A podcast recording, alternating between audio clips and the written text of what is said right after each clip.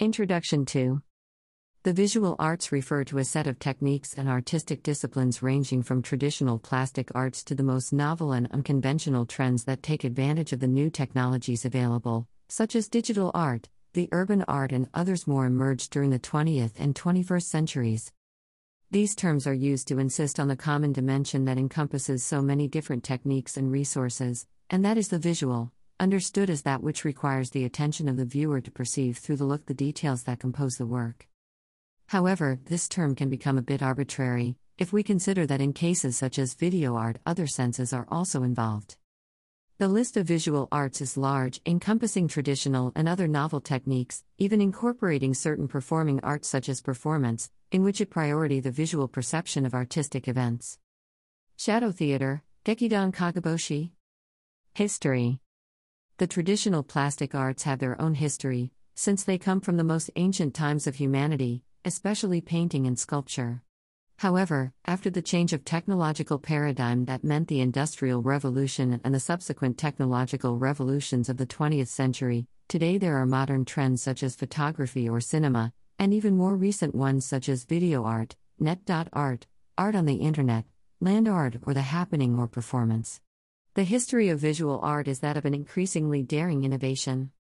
The visual arts are numerous and include at least the following categories traditional plastic arts, painting, sculpture, architecture, drawing, engraving. Visual arts of the 20th century, photography, cinema, kinetic art, abstract art, land art, art with the earth or the ground itself, urban art, graffiti, performance. Digital or New Age arts, video art, multimedia art, net.art, digital art, fan art and installations, conjunction of sculpture, painting, and various plastic elements around a given space. Rainier Novo installation.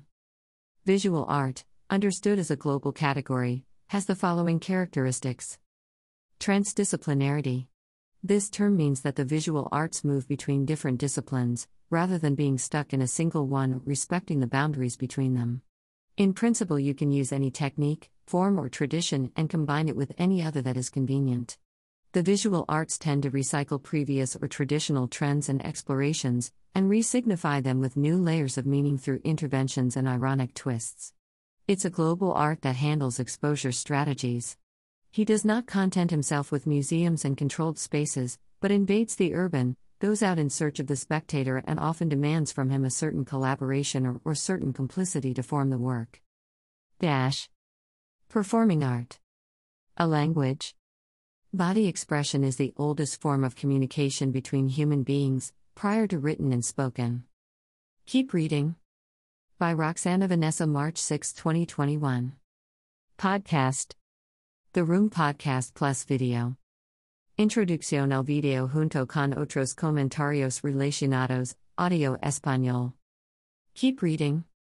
By Roxana Vanessa 28 04 202127 04 2021. The Room. Invisible Horizons. We travel through the interior of the room, light and dark. Dot very close to the imagination.